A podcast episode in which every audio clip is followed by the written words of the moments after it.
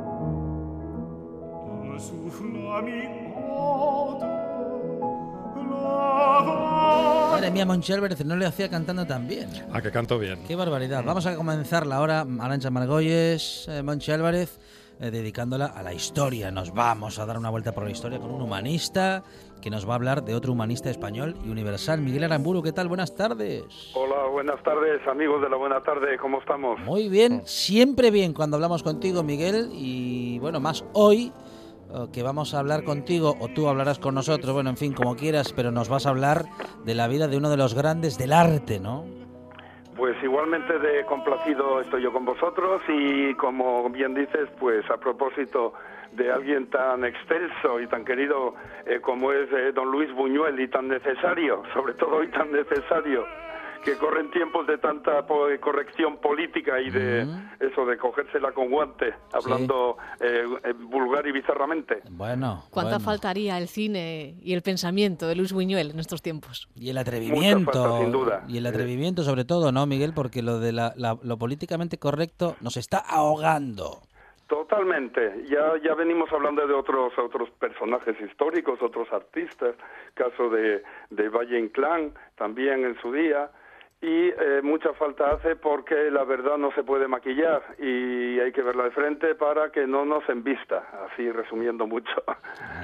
Bueno, bueno, bueno, a ver, vamos a ver quién eh, ha sido Luis Buñuel.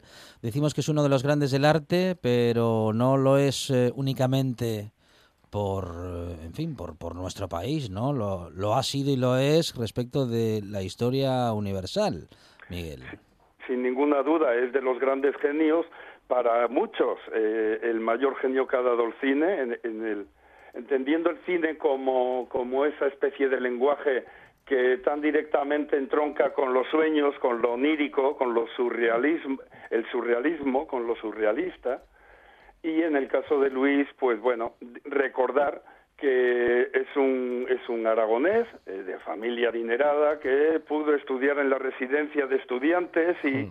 Conocer allí a quien también eh, abriría muchos caminos en, en tantos aspectos como serían pues Dalí en uno, sería Lorca en otro y eh, Pepín Bello y bueno pues toda la toda digamos la inteligencia eh, de la época alto burguesa que eh, tenía a bien y con muy buen criterio llevar a sus hijos a estudiar en un centro como era la residencia de estudiantes, que era paradigma, pues eso, de la eh, cultura más refinada, ya donde iban grandísimos personajes europeos a, a, disertar sobre sus eh, obras.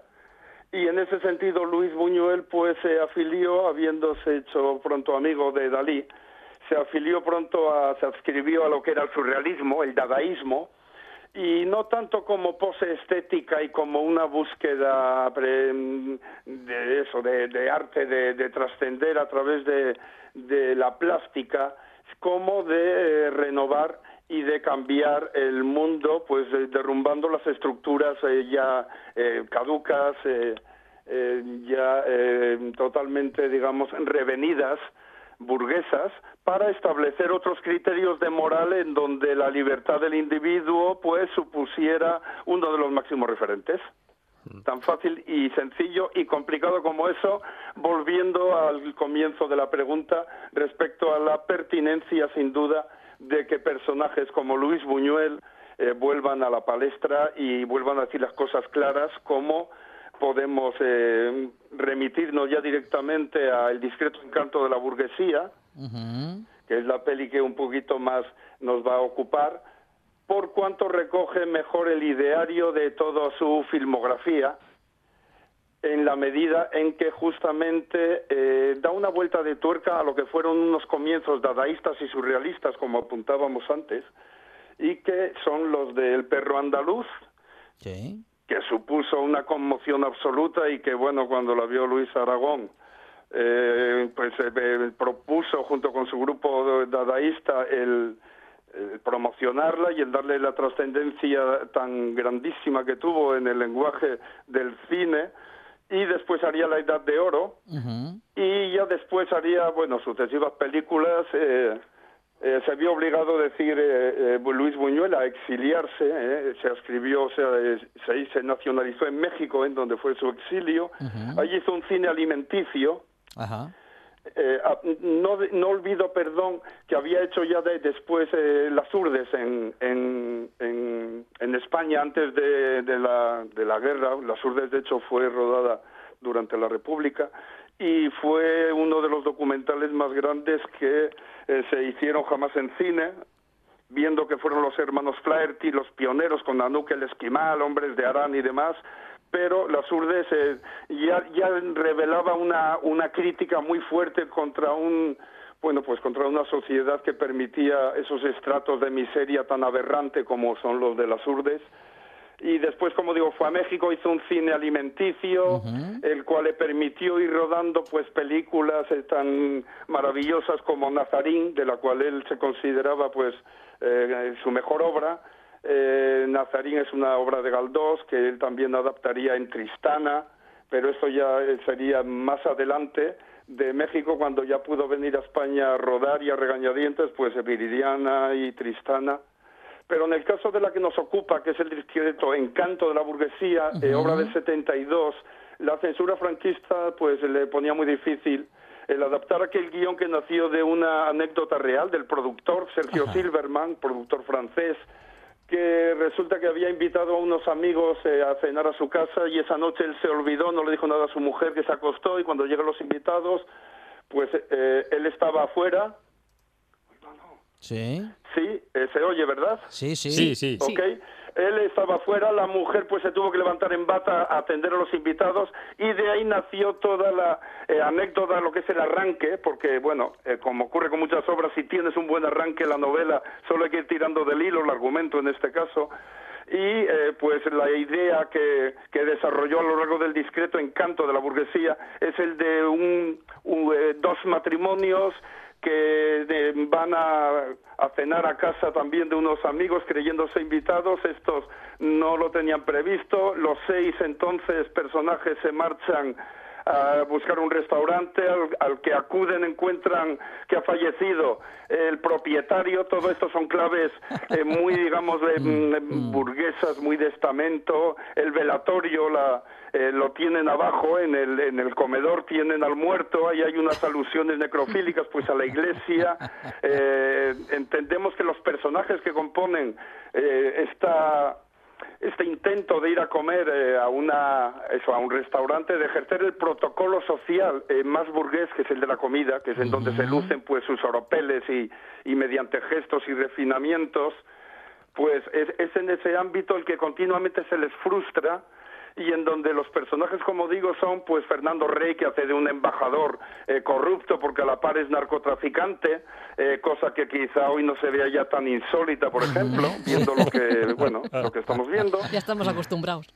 Eso es, tenemos también un obispo, mm, pues, eh, eh, con penurias tan económicas tan acusadas que, eh, que está asalariado como jardinero de, de- de otro de los invitados. Eh, el otro invitado, pues, es eh, el socio narcotraficante de, de Fernando Rey, eh, que es, es un gobernador en, en- en- en Sudamérica, eh, Rafael Acosta, y la mujer de este último socio, pues es la amante de este Rafael Acosta, de Fernando Rey, o sea que todo es perfecto. Y bajo esa, eh, ese juego de apariencias y de máscaras y de convenciones y de, bueno, de, de teatro eh, de absolutamente grotesco, eh, con esa misma intención y esos mismos tintes los dispone el propio Buñuel porque no permite que sus personajes coman. Entonces hay una serie de inconvenientes, hay una serie de irrupciones, de interrupciones, de personajes. Eh, todo esto se mezcla, va cobrando un sentido más onírico, se mezcla con situaciones que alguien sueña, que a su vez es soñado, y esa multiplicidad, digamos, de espacios eh, eh, narrativos y de espacios argumentales, ese totum revolutum, es el que un poco pone en solfa todas estas, como decimos, eh, artificios que se ven eh, absolutamente desbaratados, se desmoronan ante las evidencias de la realidad. Y la realidad son esos personajes que les interrumpen. Pues hay militares, y hay campesinos, hay policía, hay obispos, hay guerrilleros. Y no es más un poco también que lo que a lo mejor Alan Poe en La Máscara de la Muerte Roja quería evidenciar, cuando aquellos nobles se encierran en un castillo para huir de la peste bubónica, ¿os acordáis? Y eh, organizan un baile de máscaras entre los cuales había un invitado, que es el último que se la quita y era la muerte roja, y acaba invadiendo y, y, no pudiendo ponérsele puertas al campo a la realidad cuando nos irrumpe de forma tan brutal.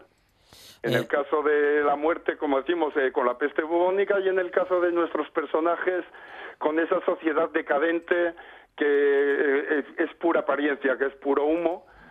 Y así lo, así lo revela Buñuel, el cual decía irónicamente que no pretendía ninguna moralina, que él digamos que, pues bueno, que echaron a andar un argumento y que no buscaron ningún ninguna intención, eh, eso pues terapéutica socialmente hablando. Aunque claro, es muy discutible porque si tenemos en cuenta que habíamos rodado ya eh, El Ángel Exterminador la había rodado años atrás y recordemos que parte de un relato de Cortázar, Casa Tomada, y en aquella los personajes, por, por, algo inexplicable, eh, no se deciden a salir de su mansión. Nadie sabe por qué, pero nadie se decide. En este caso todos quieren ejercer otro ritual y también les es imposible, el ritual de comer.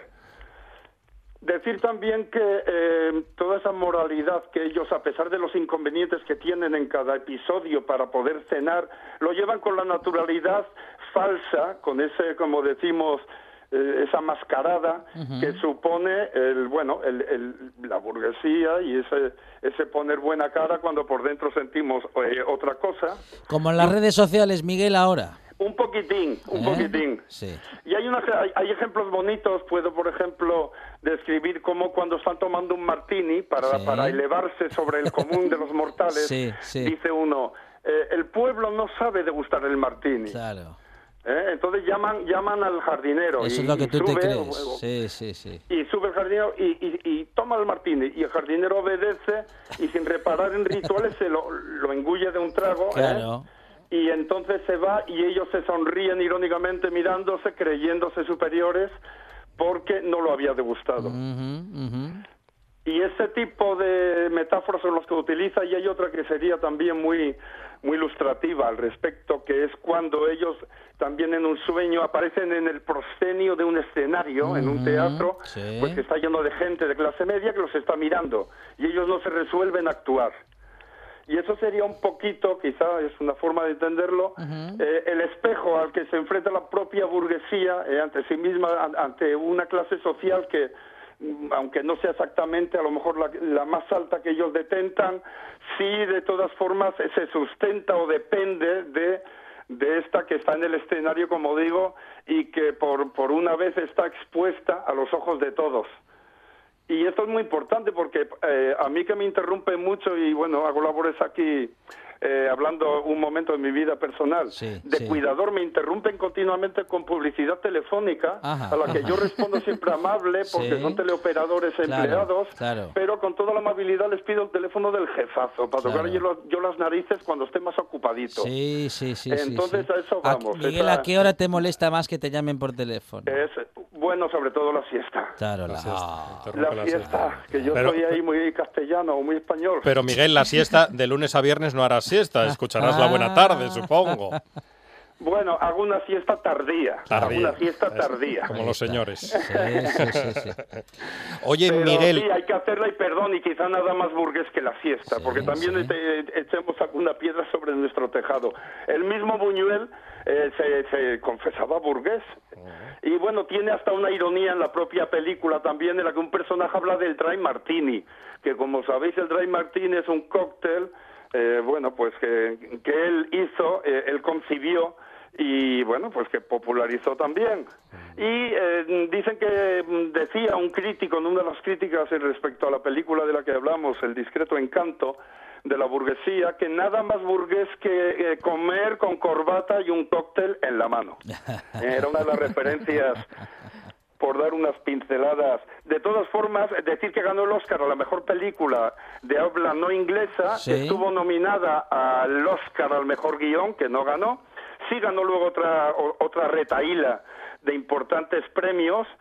Y eh, bueno, hay evocaciones de esta película, por ejemplo, en El cocinero, El ladrón, su mujer y su amante, una película de los años eh, 80 finales de Peter Greenaway, en la que también es un gran banquete y ocurre eso mismo. O La gran buffet de Marco Ferreri, en la que también pues hay ahí toda una especie de comida pantagruélica, eh, bueno, sobre la que articulan eso, toda, basan todo un poquito el arquetipo, digamos, y organigrama sobre sobre el que la sociedad burguesa está montado. Ahora, interrumpirte interrumpen los teleoperadores, pero le vamos a tener que preguntar cómo hacen, porque hace bastante que no logramos interrumpirte, Miguel. es complicadísimo. Pero vamos a lograrlo. Seguro que en este momento Arancha y Monchi tienen preguntas para ti. Pues adelante, un placer. Sí, yo iba a mencionar, Miguel, eh, ese Oscar que mencionas, ¿no? De- el, el primer Oscar a la mejor película de habla no inglesa que gana el Buñuel eh, por el discreto encanto de la Sí. burguesía y que este es un hecho en nuestro cine que, sin embargo, pasa muy desapercibido, ¿no? Muchas veces eh, Eh, pues pues consideramos sí. el primer Oscar como el de Garci de, Es- de es- Volver a empezar es que no y era- nos olvidamos de Buñuel. No, no era nuestro cine. Claro. Eso es, es muy buena pregunta eh, y bueno, a veces abunda uno en uno u otro aspecto de, de lo que estamos tratando, pero en este caso se debe a que, claro, no pudo rodar en España la película, luego la es producción eh, francesa y como tal, eh, pues eso, eh, compitió en los Oscar y ganó. Y bueno, hay que decir también que él, él decía que se sentiría moralmente avergonzado, dijo antes de ganarlo, eh, si, si Hollywood le diera un Oscar. Eh, no, no llegó a recogerlo en persona. En cualquier caso, eh, sí posaría con él luego disfrazado. Os invito a que busquéis por ahí la foto que es muy muy divertida porque pone peluca, parece a Carrillo con Oscar casi. Y, en México, cuando estaba ya nominado, pues eh, estando él viviendo, como dice allí exiliado, le preguntaron algo así como, eh, ¿y usted cree que va a ganar el Oscar? Y dijo él, pues hombre, espero ganarlo porque les he dado 24 mil dólares y aunque tiene muchos defectos, creo que son honrados en este. Y eso le contestó y bueno, siempre el humor de, de Luis Buñuel, eh, esta es su película más humorística, eh, a pesar de que a lo mejor podamos pensar eh, pues en otras que, que eh, bueno decir que forma parte esta de otra trilogía de una trilogía perdón que es eh, el- que la Vía Láctea y el Fantasma de la Libertad. Y las tres son bastante jocosas, pero esta sin duda es la que más, y bueno, sin duda también que la Academia de Hollywood, a él no le gustaba el Oscar a Buñuel, porque claro, eh, estamos en el 72, eh, Vietnam estaba en su, en su culmen, con toda la, pues eh, eso, lo- el aspecto tan, tan contestatario que provocó eh, en gran parte de la sociedad, no solo americana, y es una época en la que sin duda eh, hacía falta poner un poquito las cosas, eso, el dedo en la llaga.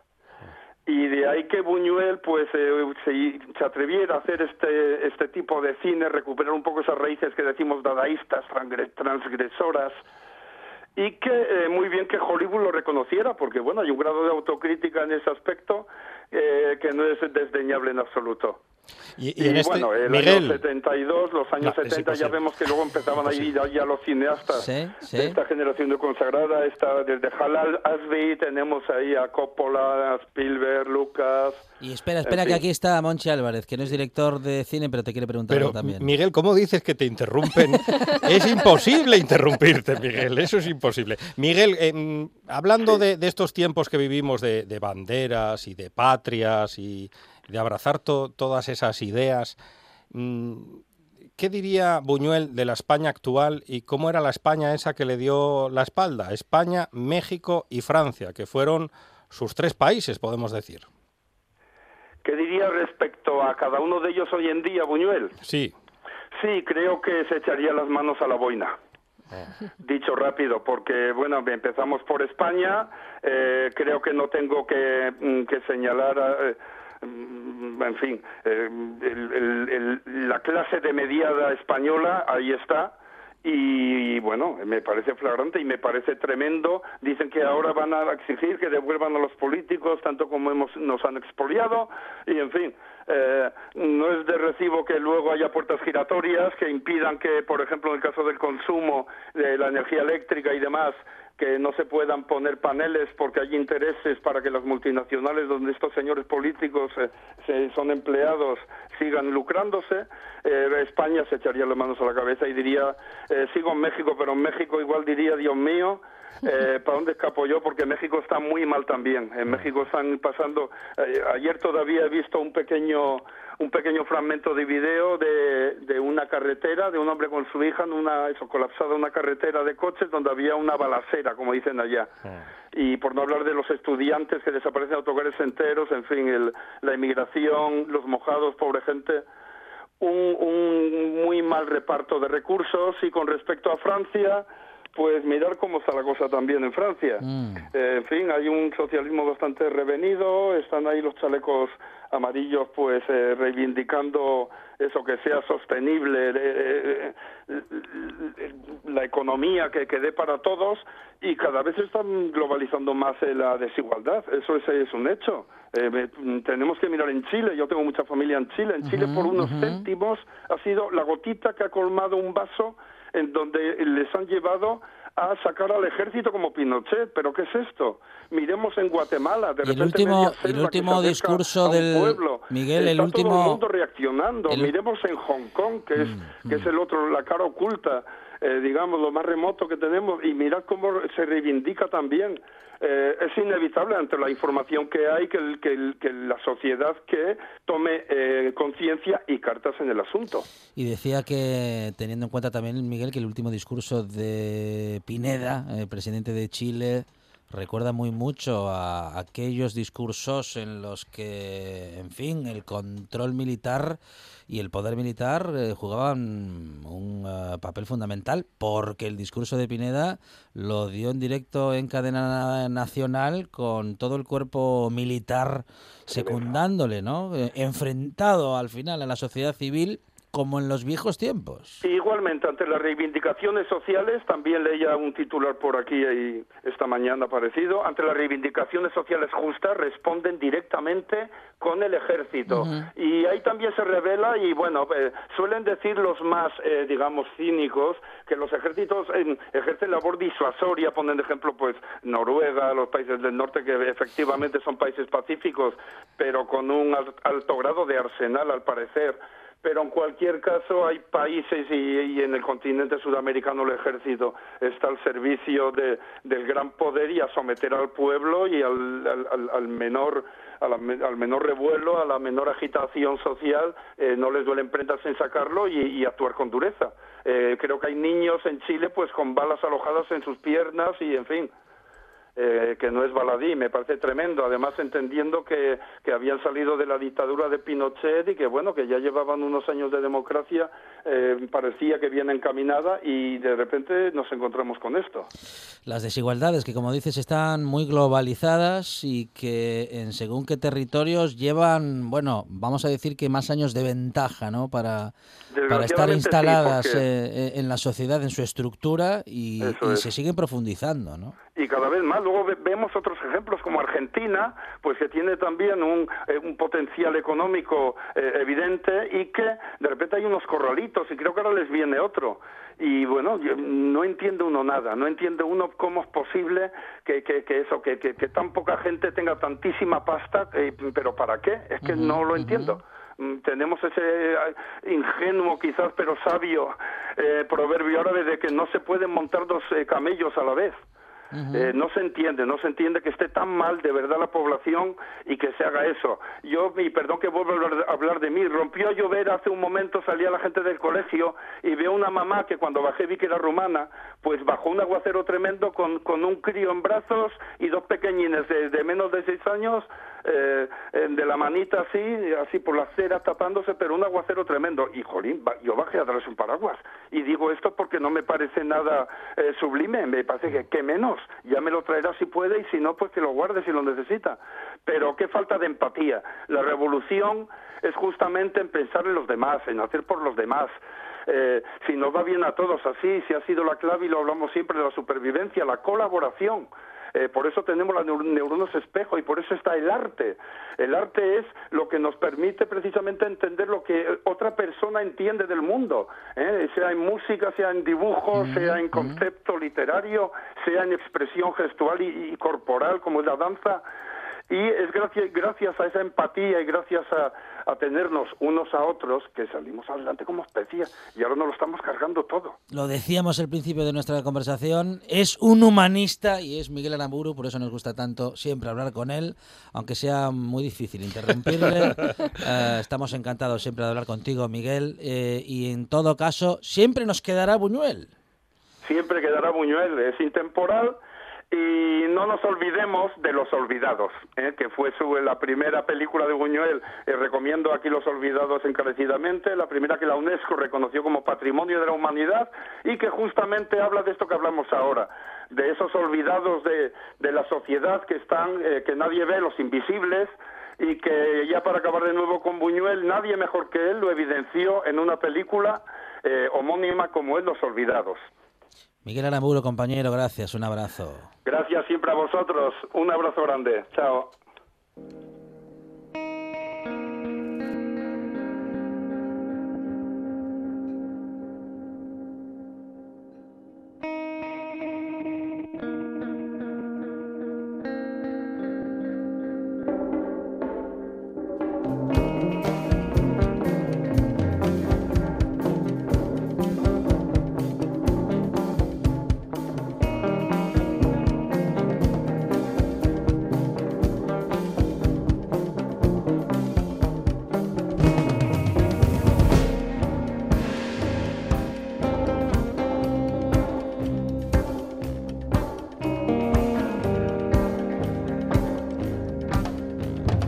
Vamos a seguir hablando de historia, compañeros Arancha y uh, Monchi Álvarez, porque... Con otro Miguel. Con otro Miguel, es verdad, sí señor.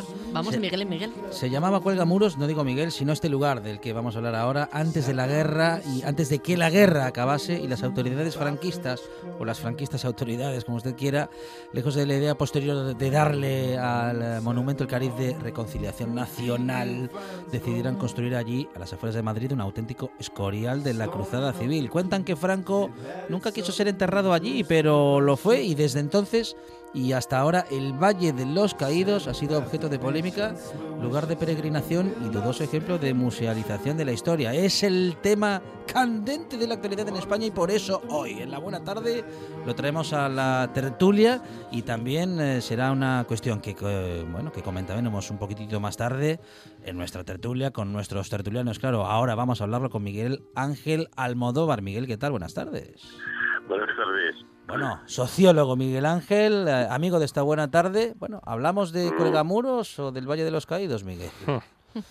Bueno, de las dos cosas. Es el Valle de Cuelgamuros, que luego, pues, eh, ahí se instaló este esperpento eh, que se llama el Valle de los Caídos, de manera que las dos cosas son válidas. Pero, en fin, yo prefiero llamarlo el Valle de Cuelgamuros porque eso remite a una hermosísima parte de la Sierra Madrileña, y lo otro pues se remite a una ignominia incalificable. Miguel, ¿cómo comienza a fraguarse la idea de construir un monumento ahí, en el Valle de Cuelgamuros? Y sobre todo, ¿cuál era el objetivo? Porque yo creo que actualmente muchas veces eh, olvidamos el objetivo original. Siempre, y eso, en fin, está más que demostrado, en, fin, en escritos, en declaraciones de la época, eh, es un deseo personal de Francisco Franco de crear pues un mausoleo, un, gran monumento a los caídos por Dios y por España, es decir, a los caídos de una sola parte. Lo que ocurre es que las obras eh, son muy complejas, se tarda muchos años en construir aquello, en principio son obreros más o menos calificados, el trabajo avanza despacio, entonces se recurre a esclavos, esclavos eh, republicanos, que se tiene, eh, con, con este invento del patronato de redención de penas por el trabajo, que suponía que cada día de trabajo pues se, se ahorraba uno de condena, teniendo en cuenta que las condenas franquistas eran, en fin, eh, a una cantidad de años impresionantes, pues, pues la verdad es que no era mucho, pero, pero algo era algo. En definitiva, eh, pues eh, todo esto coincide con un momento en que Estados Unidos replantea su política internacional y le hace pues una carantoña al gobierno de Franco, un gobierno que había sido abandonado por, por Naciones Unidas, eh, todos, todos no, casi todos, ¿no? Eh, ahí quedó el doctor Arce en la Embajada Argentina, pues la mayoría de los países eh, rompieron de las relaciones diplomáticas con España, pero en el año 53 se firma el Tratado de Cooperación y Amistad con América del Norte, en el 59 viene Eisenhower, eh, el famoso Ike, eh, que se iluminó la Torre de Madrid con, las ventanas, con ese Ike inolvidable. Yo estuve allí, mi, mi, prima era muy pequeñito, tenía nueve años, pero, pero en fin, para tener una memoria perfecta y lúcida de aquel de aquel instante. Entonces, eh, bueno, España recoge las pequeñas migajas del, del plan Marshall, en nuestro caso que también lo viví pues era pues un vaso de leche en polvo eh, y una porción de, de, de queso cheddar, este queso amarillo que ahora adorna las hamburguesas de, los establecimientos de comida chatarra. Y, y, entonces en ese momento pues se hace digamos una eh, una,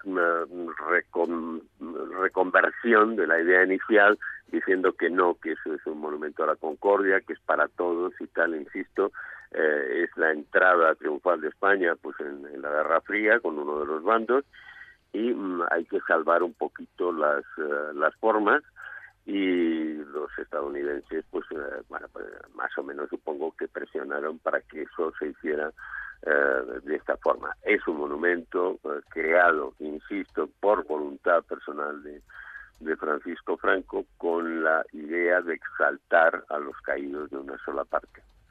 Y, pasan los años, Miguel, años 70, 80, 90, y ahí sigue el Valle de los Caídos con restaurante, visitas turísticas, prior y comunidad de monjes. Y, tienda de souvenirs también. Y, no cambia nada. Es, curioso, es curioso porque eh, lo habéis señalado vosotros muy acertadamente. Eh, no se tiene ninguna noticia, ni, ni, en caso alguno Franco quiso eh, ir a, a, reposar en, en, este en este lugar, ¿no?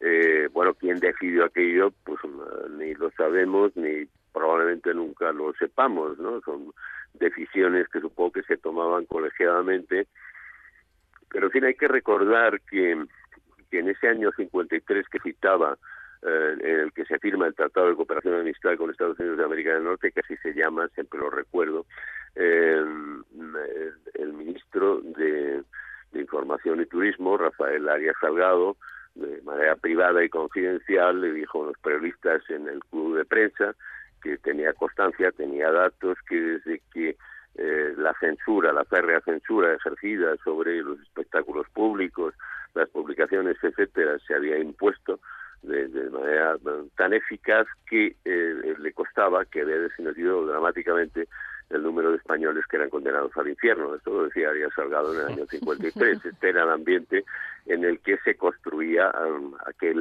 uh, esperpento absurdo y abominable, porque claro, um, habría que, uh, que preguntarle a los europeos qué opinarían de, de un mausoleo en el que reposaran los restos de Hitler con unos miles de los judíos que había ordenado exterminar, ¿no? En fin, esto no nadie nadie eh, creía que tiene el menor sentido. Eso es lo que es el Valle de los Caídos. Entonces, bueno, pues ahora se sacan los restos de Franco, algunos dicen, o muchos dicen que, es oportunista, que es electoralista, no lo sé, esto son opiniones subjetivas, eh, que se comparten o no, al fin y al cabo cada uno puede opinar lo que mejor le parezca, yo creo que sí es oportuno, es oportuno por dignidad, eh, por, fin, por, por, por concordia y por, por ir cerrando y limpiando alguna herida se dice con frecuencia con los desafectos con la ley de memoria histórica que esto es abrir heridas. Yo creo que al contrario, se trata de que las heridas hay que hay que limpiarlas, eso es doloroso, hay que echarle su agua oxigenada o su cercromina, pero las heridas o se cierran o permanecen permanentemente abiertas, eh, supurando eh, y ofendiendo, en fin, recordar que España es el segundo país después de, Camboya en, cadáveres enterrados en cunetas, ¿no? Esto yo creo que, que a cualquier español de la ideología que fuere eh, le tiene que, que, repugnar, le tiene tiene que, sentir abominación ante esta idea. Entonces, bueno, pues eh, eh, no es gran cosa, convengamos, se ha hecho muy tarde. Nunca, yo creo que para, para la divinidad nunca es tarde. Bueno, oh, nos olvidamos últimamente, y sobre todo, claro, en estos días hablando de la exhumación de los restos de Francisco Franco, nos olvidamos de que hay otro, mm, bueno, muerto estelar también, ¿no? Enterrado, José Antonio Primo de Rivera, Miguel Ángel. Bueno, pero vamos a ver, en, primer lugar José Antonio, José Antonio murió fusilado, fue fusilado por la República en la cárcel de Alicante. eh, José Antonio, pues eh, bueno, eh, evidentemente sí que es una víctima de la guerra civil, en la guerra civil hubo víctimas de los dos bandos. Luego, una vez terminada la guerra, eh, lo que empieza es un genocidio, una atrocidad en la que un solo bando extermina a los restos del otro bando, no solamente con fusilamientos, sino con torturas, con separaciones de familia, con monstruosidades sin cuento. Yo creo que es la guerra civil inacabable, interminable eh, todos eh, tenemos en nuestro imaginario popular pues esa esa guerra civil estadounidense que fue verdaderamente verdaderamente mm, eh, cruel terrible pero el día en que el norte eh, ganó aquella guerra, los, los unionistas ganaron la guerra, pues al día siguiente le dieron una paga a los del sur para que se buscaran la vida, la paga de un mes, se dieron una soldada y, y aquí pasa y después gloria, se acabó la guerra y luego han hecho muchísimas películas exaltando la caballerosidad de los eh, sureños, etcétera, etcétera, bueno, buscando una reconciliación. Aquí la reconciliación no se ha buscado nunca, nunca, jamás. Es seguir y seguir y seguir. Por otra parte, tampoco acabo de entender por qué la familia de este dictador, de este genocida monstruoso, tiene mm, siente este horror pánico a que sus restos eh, reposen junto a su bien amada esposa en el cementerio de Mingorrubio. Eh, juntos robaron, juntos, eh, bueno, supongo que alguna pena de muerte firmarían mientras tomaban un, té en, en, el Palacio del Pardo. Entonces, ¿por qué esta obsesión con que los restos de Franco no descansen junto a los de doña Carmen Polo de Franco. El cementerio de Mingorrubio es un cementerio, pues un kilómetro y medio más allá del Pardo, en una carretera que está cortada de manera bruta porque es la carretera que la República había diseñado para subir a la sierra, a la Sierra de Madrid mm, de manera lógica, de manera natural, sin embargo, pues Franco, por lo que fuera, pues decidió eh, que la, llegada a las sierras fuera por la carretera de Colmenar Viejo, en fin, cosas de, de, la época, ¿no? Eh, pero lo cierto es que es un cementerio soleado, es un cementerio, pues, eh, francamente agradable, muy cerca del río Manzanares, cuando totalmente, todavía el Manzanares pues pues no es ese arroyo aprendido de río que decían los clásicos del 17, todavía pues circula algo. En fin, es un sitio espléndido, eh, muy cerca, muy cerca eh, está el almirante Carrero Blanco, a quien tanto quiso en, en su momento y, y con, eh, con quien tanto compartió.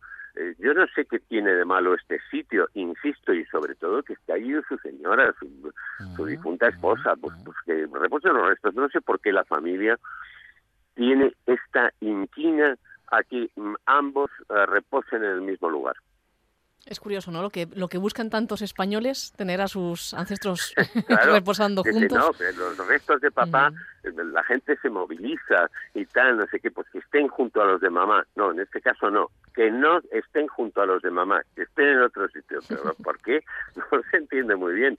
Sobre todo porque nunca hubo voluntad por parte del dictador, nada dejó escrito, nada dejó dicho de que quería enterrarse en este sitio además eh, frío, húmedo, eh, verdaderamente mm, eh, estremecedor que es el, Valle de los Caídos, ¿no? insisto, el, cementerio de Mingorrubio es, es un sitio magnífico, soleado, estupendo, tradicionalmente yo en una época hice eh, hice carrera de fondo eh, y siempre se hacía desde el INEP, desde las instalaciones de la ciudad universitaria, pues hacíamos un pardo, que llamábamos, pues íbamos corriendo al pardo y luego pues llevábamos a Mingo Rubio, como en todos los cementerios, a la entrada hay una fuente eh, para que las personas que van a ver a sus seres queridos pues tengan la oportunidad de, echar agua a las flores que llevan en un jarrón. Y entonces, pues allí bebíamos un traguito de agua y nos lo volvíamos. Insisto, mm, yo conozco muy bien ese cementerio y es un sitio estupendo. Y, y, el, y el Valle de los Caídos es una cosa de estremecer a los muertos, ¿no? A los tantos muertos que hay allí de manera ignominiosa, sin comunicar jamás a sus familias, en la mayoría de los casos que los llevaban allí aquello, pues, en fin, fue lo que fue. Eh, repito, a lo mejor es tarde, se podría haber hecho muchísimo antes. Bueno, mm, por fin se ha hecho, por fin se ha hecho el jueves.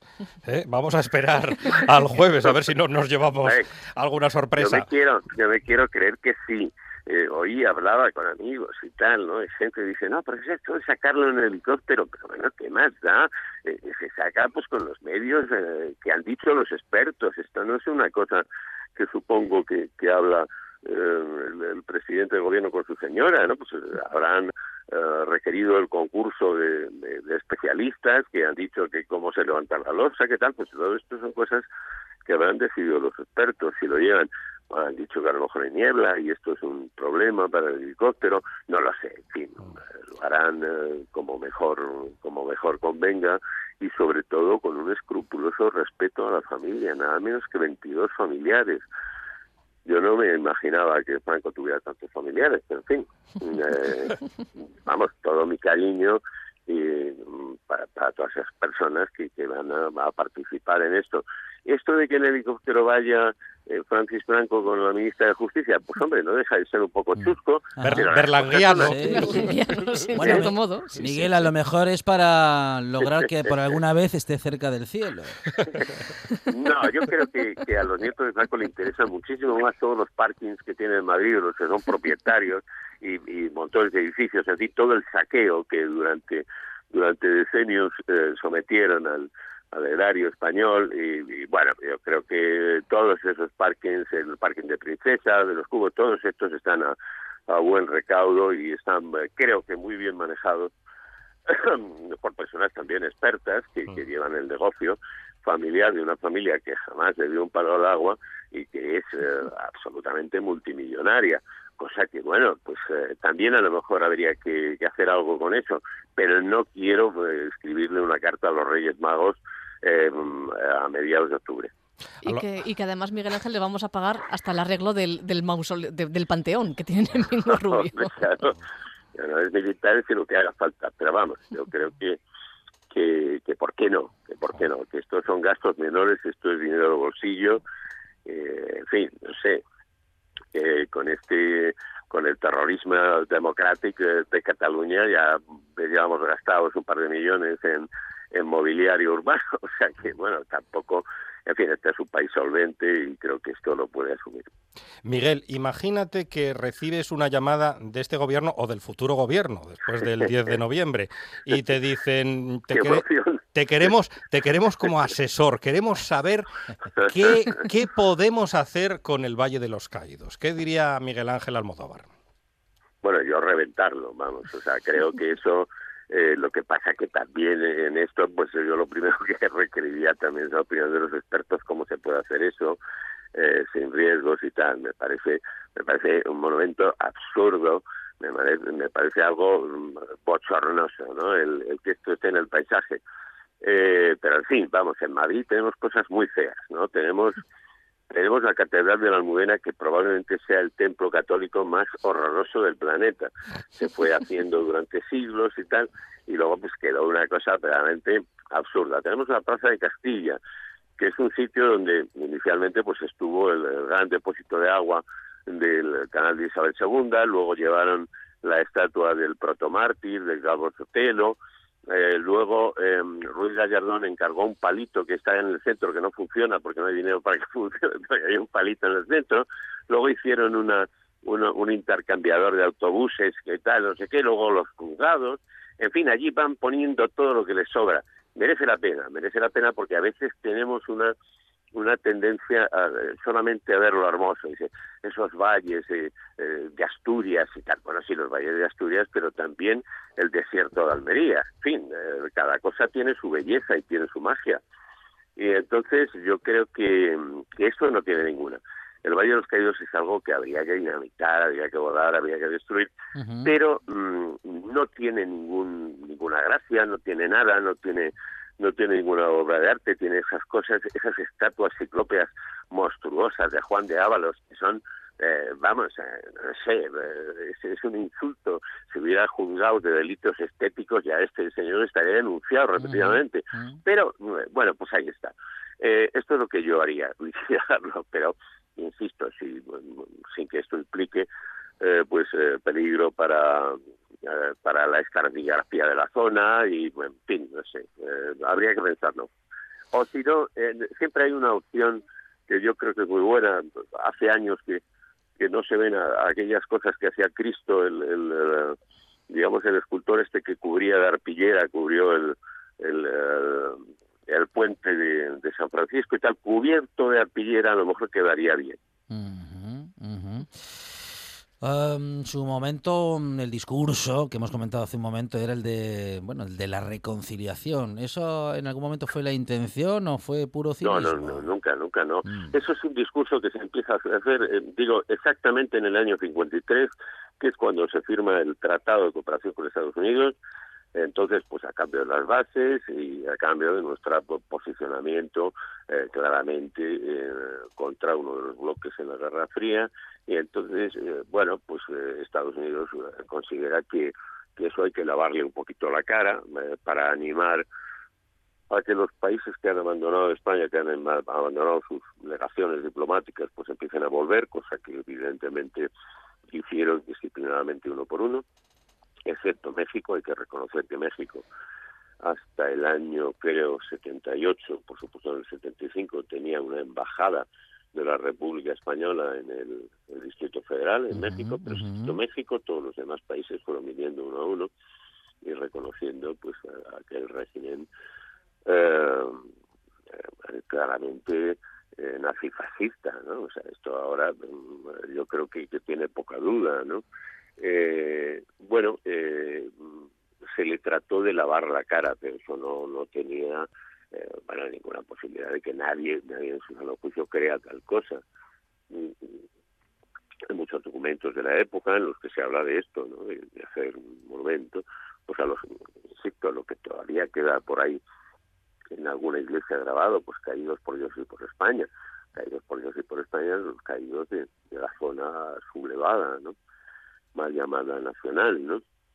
Entonces, eh, para eso se hizo ese monumento, lo que pasa que, bueno, pues había que, que lavarle un poquito la cara y, entonces empezó a hablar en el año 53 y con Rafael Arias Salgado como ministro de Información y Turismo se empezó a hablar del asunto. Ese ministro al que ya me he referido, que consideraba que la censura había logrado salvar muchísimas almas de la condena del infierno. Claro, cabe recordar que, solamente cuatro años antes de esa firma, de 1953, concretamente en el 49, cuando hace el discurso inaugural Franco en el Valle de los Caídos, ya eh, eh, sigue hablando de una anti-España vencida y derrotada. Es decir, que reconciliación, reconciliación no había mucha.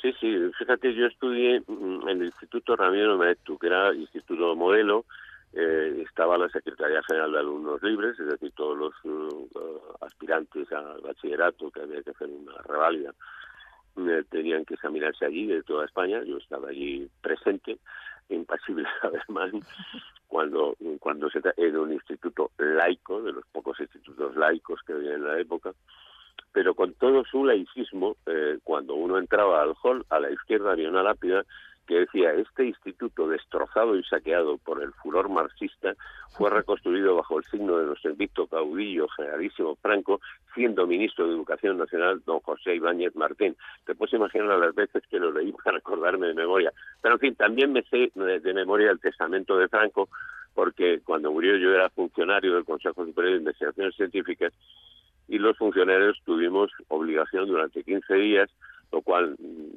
me, proporcionó pues algún otro quebradero de cabeza y amenazas de, de expedientes tenemos que llevar una corbata negra, los funcionarios, me parece que durante 15 días, y nos pusieron el discurso de Franco, un gran póster en todos los despachos. Y en fin, mm, pues eh, con un compañero eh, decidimos aprendérnoslo y ponerles una musiquita. No la voy a cantar ahora por respecto, de, en fin, a las circunstancias, ¿no?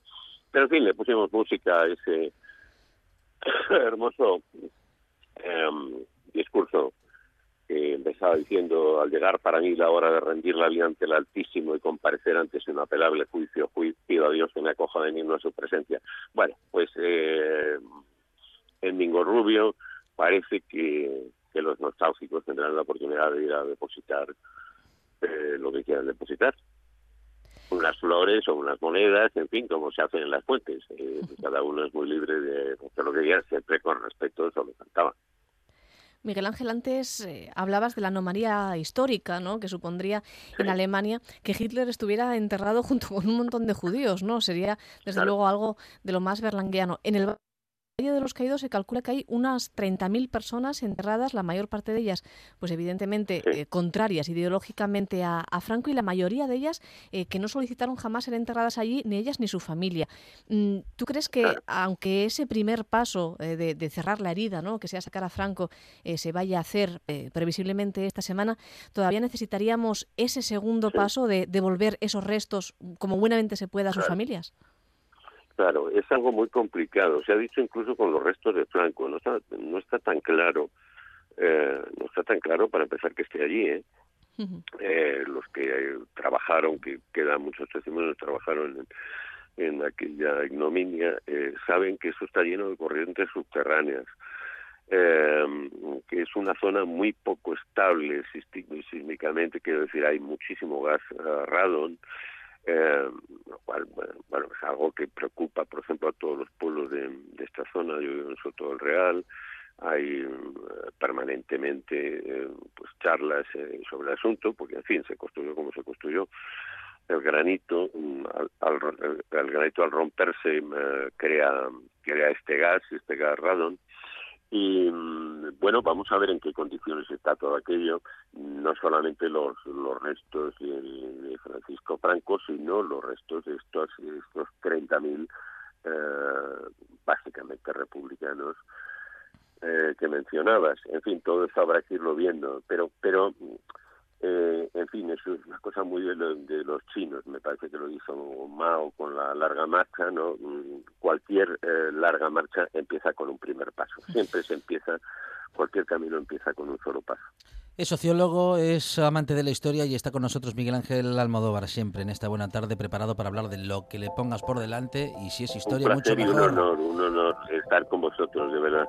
Miguel Ángel, gracias, un abrazo. Muchas gracias.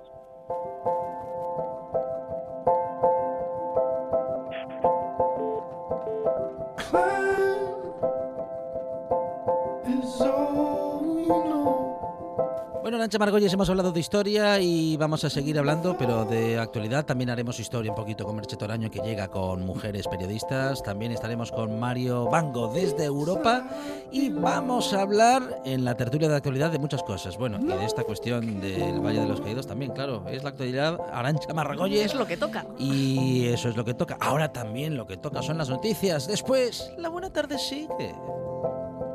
all too soft for sound.